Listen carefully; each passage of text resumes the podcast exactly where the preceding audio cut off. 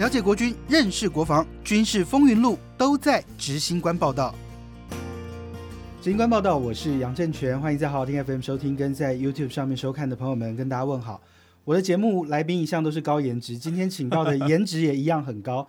他是国民党青年团的青年部青年部副主任，对副主任。我其实跟他老板比较熟，对我自己老板丁守中，对，因为我应该在民国两呃公元两千年的时候，透露年纪了，我我年纪很大，我公元两千年的时候跑国民党的时候就就认识了这个守中委员，然后守中委员在选台北市长的时候就跟委员有接触。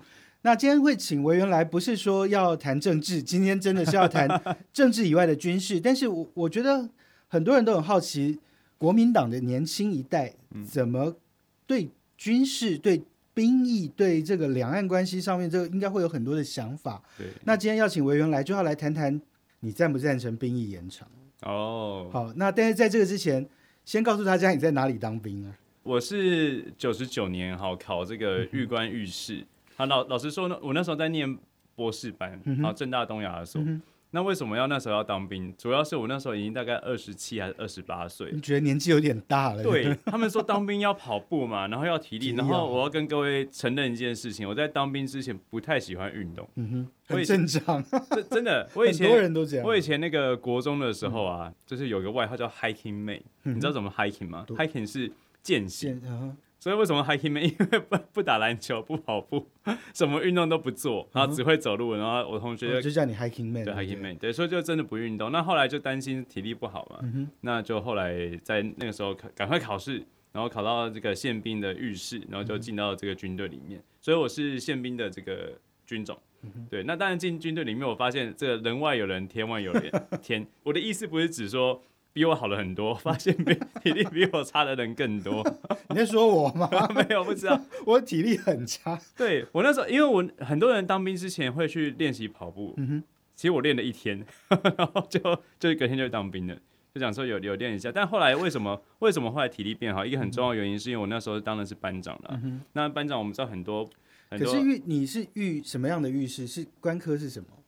就是就宪兵律师，没有没有分什么政战啊、预裁。没有没有，我们那时候考试是政战、宪兵，然后呃陆军、空军是一起的，所以有三个三个科别这样子。那政战力是最高分的，然后带宪兵，然后再是一般的这个兵种这样子。对，所以你那时候你到你是到哪个单位去？然后在部队到底都在干什么？跟大家分享一下。哦，我这个命运多舛。好，我们先应该一开始先新训嘛。我新训在台南大内。哦，大内营区，大大内营区，然后大内不是到宪兵的营区哦，没有，我们要先做一般的陆军的，就后我们的后备啦，入伍训啊，然后你那时候是后备啊，应该是一个月吧，嗯，一个月，一个月的入伍训，然后后来呢，结训之后呢，然后就开始宪兵的训练。那我们是士官嘛，所以我们不是在林口，因为原本是林口一个宪兵的学校，那我们是在五谷，对五谷，然后那边宪兵也是做那个预官御师的训练，然后也是也是一个月。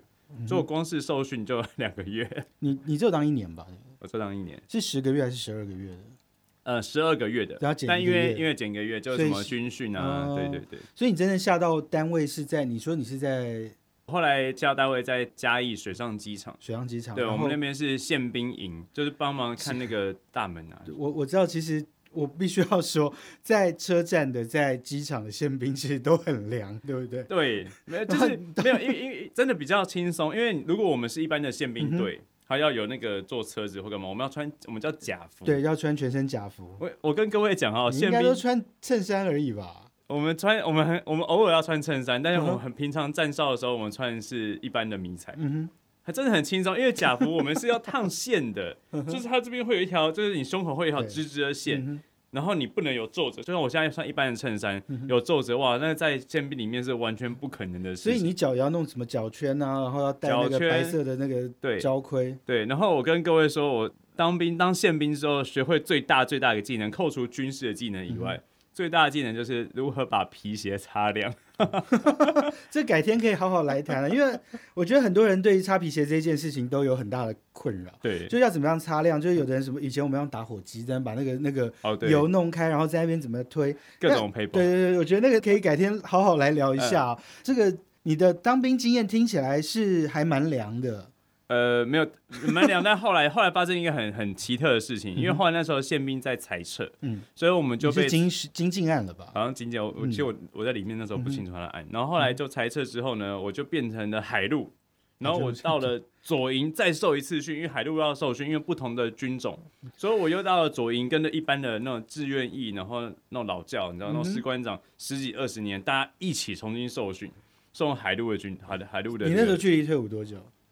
那时候距离退伍好像还剩半年，那还好啦，不是破百，不是破百，是那个哎，没有，就是你知道，因为老实说，你当兵，你下部队就一直在受训，受训很受训是最辛苦的，尤尤其已经当了一半了，然后还要回去受训，然后改穿海军陆战队的制服再回来。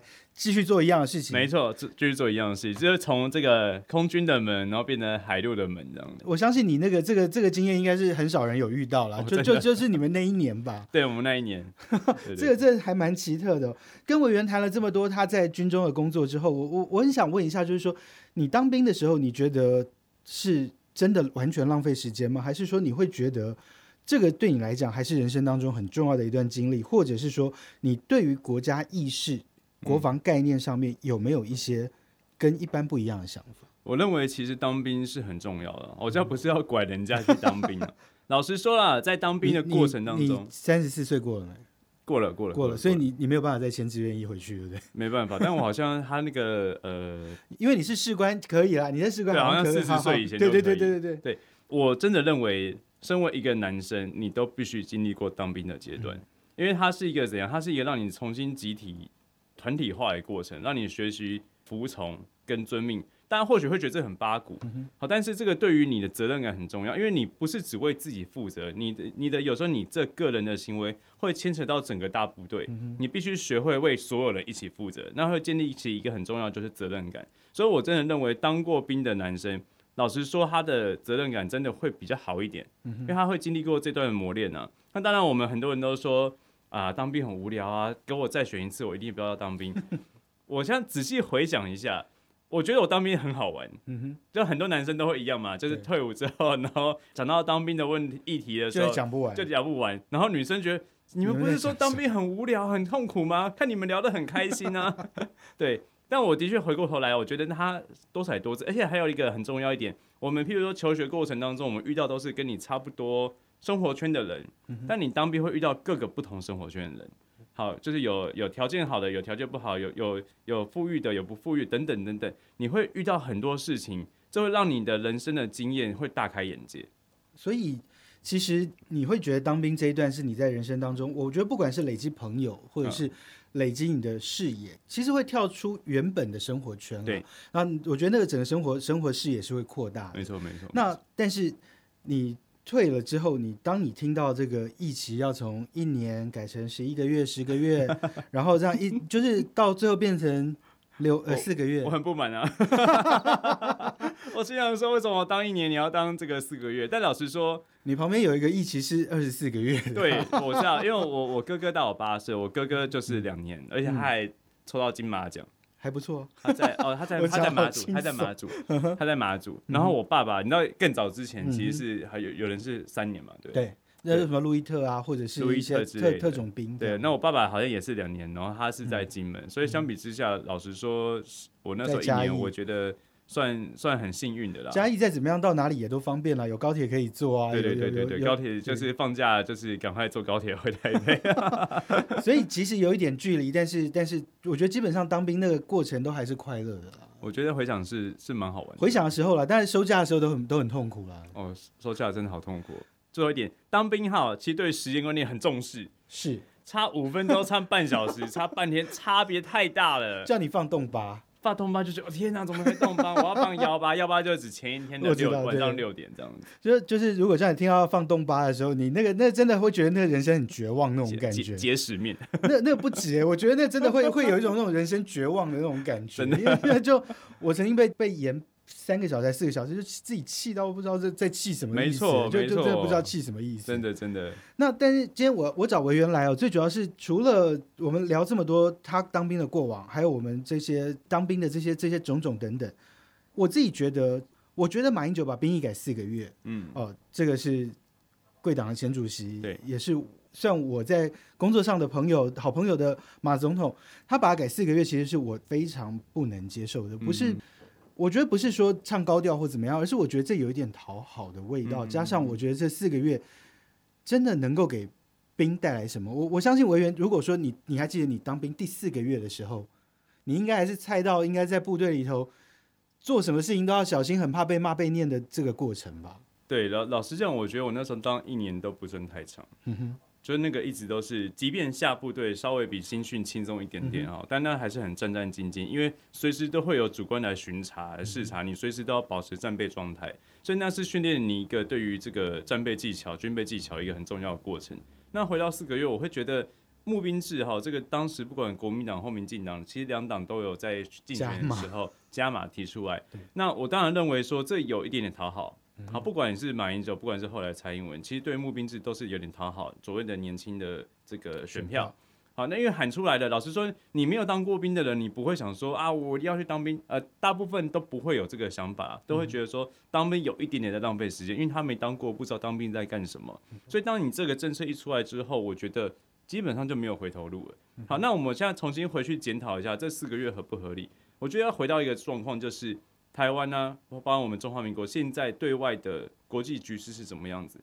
如果我们今天是在一个很安全的地方，好，譬如说瑞士，我们是中立国，完全不会有外敌侵侵扰的问题。你要四个月，你要不当兵都没有问题啊。但问题台湾。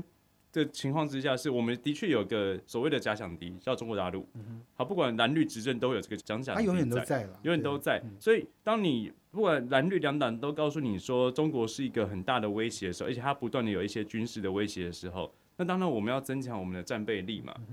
那战备力，那你就要去看四个月真的够吗？老实讲，的确啦，我觉得新训的时候训练你的这个军事武力的这个过程，然后了解武器干嘛干嘛的。但老实说，你真的学到皮毛而已。你大概连那个我们要进去不要丢手榴弹嘛？你手榴弹可能都丢不丢不出十公尺哦，你可能几公尺或者在前面就就落地了。我我我想这样问委员好了，就是你在当这一年的兵的时候，你你们的应该是说这个军风里面不太会有人，就是一天到晚去打申诉，一天到晚打一九八五，一天到晚去写写什么部长信箱，或者是一天到晚去做这一些所谓申诉。嗯，但在四个月里头，其实是很很正常的事情。然后你就会发现，到最后干部都在讨好。其实这个这个。我谈过非常多次，因为我接到太多新训单位的抱怨，就会觉得说四个月的兵，他们从第一天进来就已经开始在计算我什么时候要退伍。对，他根本没有心要在部队里头去学任何的东西。对，那你说要他们打汉光，那真的简单讲就叫花拳绣腿，就是扳机扣了，你把子弹打完，基本上你汉光任务就结束。没错没错。我很很想问维员，就是说你刚刚讲了四个月没有回头路，但是我我这样说，你刚刚也讲了。我们的外在的这个滋扰是在的，那即便我我相信 国民党内有有很大一部分声音组合，尤其国民党的特种党部的一些老将领们，其实他们对于大陆的这个情怀，对于两岸的统一是是存在一定程度的坚持跟跟理想，或者是他一辈子的信念。但是我觉得这个很现实的，中国就崛起了，大陆就崛起了，然后他们的每天在我们旁边这样飞，在旁边我们这样飞，我们的。空军就每天这样子上去应对，那你说哪一天真的怎么了？啊，擦枪走火了？你觉得四个月这些人有办法站上第一线吗？你自己会觉得这个站得上去吗？老实讲，我会觉得最常在摸到武器的时候，的确是你在受训的那个阶段。好，当然我们下部队的时候，老实说拿到枪的机会不多了，当然擦枪机会比较多了。那你其实是去要去培养他这个技能。老实讲，如果四个月。都是很扎实，都是像我们新兵训练那个时候，每天都是很紧张的状态。如果真的完整四个月，我相信其实还是有效的。好，但问题是现在的四个月的确很像度假，比较怀疑。我真的也很怀疑，因为老实老实说，我看他们，譬如说我的晚辈，他们当兵回来，感觉好像也没什么特别好分享的。然后感觉这是真的是虚度光阴的四个月。对，镜头前如果没当过兵的，譬如说女性的朋友啊，或者是有些没当过兵，的确会。不知道哈，有时候里面造表超课，但是他造表是可以严格可以敷衍。好，那大家可能是在那边耗时间而已，而且的而且四个月以干部而言呢，我得罪你干嘛呢？搞不好你你四个月之后马上退伍了，然后马上又又又可以对我做什么事情？老实说是很危险的。其其实我觉得所有人都在算时间，就是包含新兵在算时间，干部也在算时间，就四个月赶快把你送走就好了。我觉得这也发展到一个变态了，就是说。呃，很多新训单位这四个月的兵进来之后，班长要做的事情不是把你教会，而是要把你骗进来签志愿役，所以他们会花很多很大的力气让你去招募，好花很大力气让你去参观部队，让你放假回家跟父母商量。可是这个大部分百分之九十都是徒劳无功的状态。那那我我只觉得，如果要这样子，其实这真的就是彼此在浪费时间的状况下，我觉得国防部也意识到这四个月的兵没有作用，因为过去的政策就是。他原地受训，原原地解散，然后教招在原地原单位，所有人再同步一起回来。对，可是他没有作用，所以国防部现在又去改革，说要让他可以下部队，要抽签有金马奖。大家都知道这个东西要改，可是抽签到金门，我只剩下五个礼拜。我我真的觉得，我不知道这五个礼拜他们到底能为部队带来什么。没错，没错。老实说，你这个五个礼拜真的下去到金门了，好了，你五个礼拜。差不多，对于你的同梯，然后对于你的长官开始熟悉之后啊，要退伍了，好像在参加一个救国团的活动一样。对，老实说了，我会觉得，我觉得下部队这个国防部治标不治本啊，嗯，因为你这个下部队这个时间真的太短了。我觉得四个月应该去回去去问他说，当初这个政策四个月怎么制定出来的？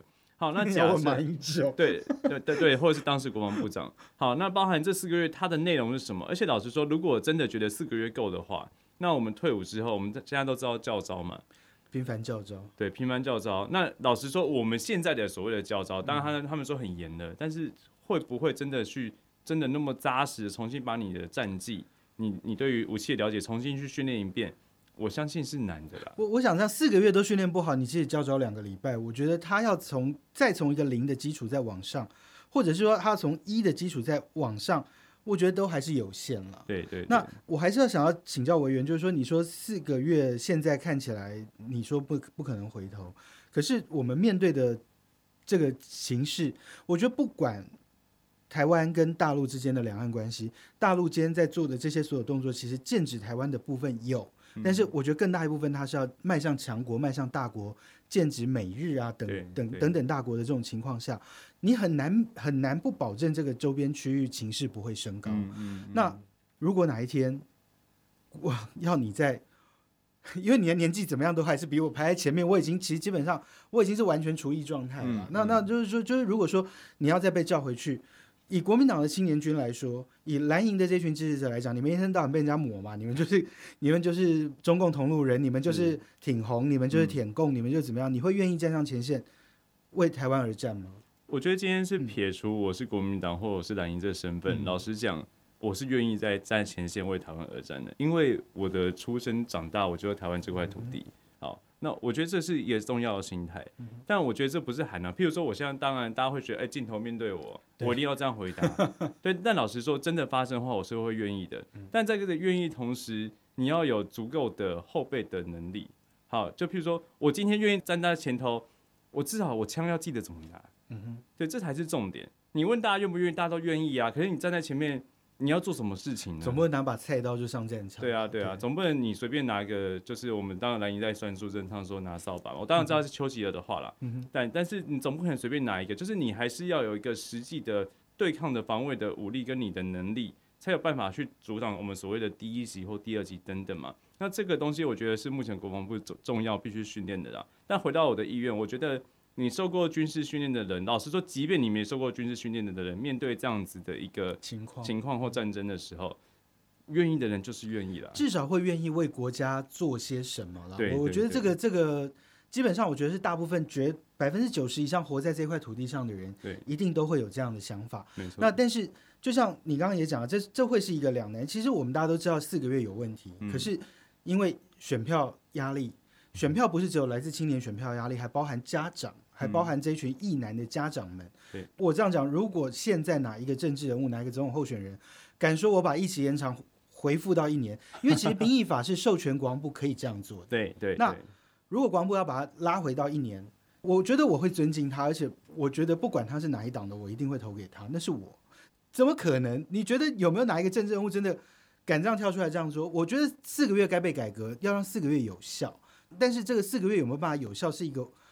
因为我觉得时间的问题了，那那你说改一年，可能吗？老实讲，大家回想哈，当时改成一年，都有人说一年不对够了。对对对，好，譬如但至少一年还会遇到汉光演习，对会让你看过去。譬如说我们邻近的韩国是三年三年嘛，，嗯，然后新加坡我刚查一下好像是两年，嗯即便没以色列就是男女皆兵嘛，就像徐小青说的，台湾也应该女性要当兵，但如果女性当也当四个月，我觉得那也不要。对对对，那我我会觉得用韩国最准，为什么？因为韩国老实说，经济发展跟它的这个模式模式，跟他们整个社会的形态跟台湾是很接近的。较接近，对，好，但他们要三年嘛，我们都会看到很多韩星当了三年之后，可能出来之后明星都没，但是他们基本上是尊重这个事情的。那为什么韩国一定要当三年？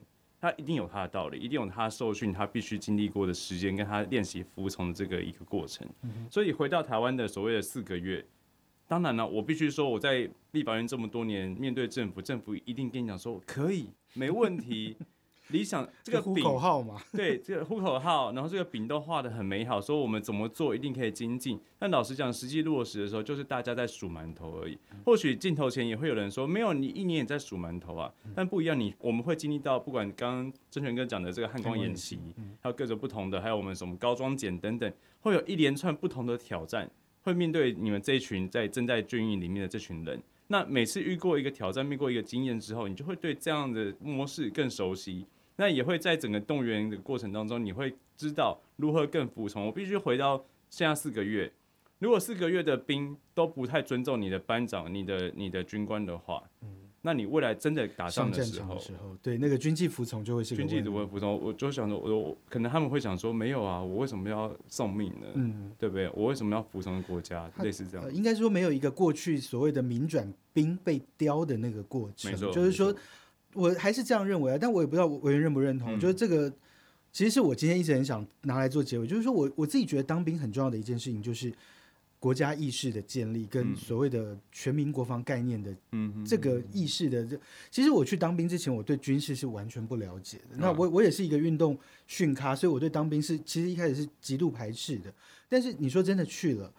我我自己觉得啊，就是说那那那是一个认识国防的过程，那是一个认识，呃，你在做这件事情。我觉得也许我们大部分的国军干部不太会去灌输我们的义务役的兵说，呃，像早年那种所谓抛头颅、洒热血这种，就讲的这么慷慨激昂，可能会去讲一下说你在做什么。对，但我觉得很有些人就会摸索出来，就是，哎，你自己至至少知道，我当兵这段时间我做这件事情是有意义的。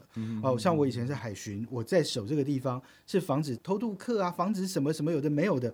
也许我服役的地方淡水很少，但是你至少知道，对国家的大门是这个样子。对有就。至少会有一点那样的想象，你不会觉得说我晚上拿个探照灯在那边照海边干嘛？对，就像你顾机场大门干嘛？对对我，我觉得至少，我觉得我们慢慢会去在当兵的过程中会去理解，你做这些事情，你去做验证、做查证、做查哨，会有一些对于国家认同、国家意识，或者说我们的国家认同太混混乱，但至少你会有一个很强烈的概念，就是我保护我的家人嘛。没错，没错，没错。这这个你应该也能认同吧？对，我我觉得这样，大家之前韩剧有一个叫什么《太阳的后裔》，好像里面有一句话叫忠诚。为什么他们当兵要讲忠诚忠诚？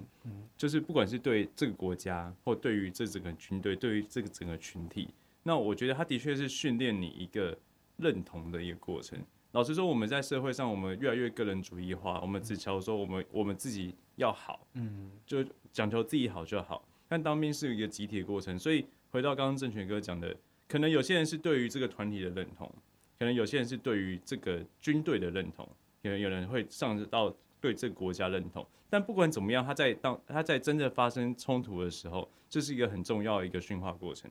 我们集体作战嘛，我们又不是叶问，即便即便叶问在现在也可能 可能没办法，因为都是军事武器嘛。对，所以我们要发挥集体战力的时候，的确要透过这样子的过程来练习我们对于不管是这个国家或这个团队的一个忠诚，这样子。最后一个问题哦，就是你觉得二零二四中候选人有人敢提出一期延长这一啊，件事？我认为不，我认为不敢，绝对不会有，太难了。我真的为什么我说没有回头路？我我会觉得，即便今天真的有个总统候选人提出回到一年，即便他有很 充分的论述，都很难在这个时候说服这个社会。啊，为什么？为什么？因为老实说，以邱国正来说，他说这最近是这五十年来两岸最严最紧张的时候，峻的时候最严峻的时候。但我必须老实说，我的生活圈，我生活周遭的人，我没有感受到。没有没有人在怕啦，应该说没有人在怕这一件事。我我其实老实说，有时候我会觉得，不知道是没有人在怕，还是大家刻意就不看，就是可能去忽略这样子一个一个局势。最后讲一点，我有我记得我小时候啊，看新闻，只要共共军的那个军机飞过或接近海峡中线，那绝对是当天晚上新闻的头条。现在呢，现在是那个跑马灯旁边哦，今天又来了三十几架，五十三，然后大家也不管了。但但是我真的觉得很危险的，因为你你你一个忧患意识啦，我觉得主要是忧患意识。你刚刚讲说你小时候看，我小时候 要反共意识飞机，意识啊啊！对对，我我我呃，我知道以前的确有这一段。好，不过我还是真的觉得应该要有一点点，除了忧患意识之外，我真的觉得我们的国防的这个兵役问题哦，应该要很认真、很严肃的去面对了。我觉得。真的该延长、该调整的时候，我只希望有一个真的勇敢的政治人物 了。那那那，因为其实我们的兵够不够，人够不够，我们因为面对的外在威胁真的太多。其实我真的觉得要要让部队的人愿意当兵，嗯，好，要让已经在部队的人愿意继续留下来。我觉得这个所有比较基础的问题，还是要能解决了。那今天非常谢谢维园来参加我们的这个执行官报道。有任何的意见，欢迎到我们的粉丝团钢铁军事小组，还有到好好听 FM 的官方平台，或者是到维园有粉丝团。我叫张维园，政治我们的事。对，那也可以到他这边来跟他讨论一下。那今天谢谢，非常谢谢维园，我们下次再见了，拜拜。政治哥，大家拜拜。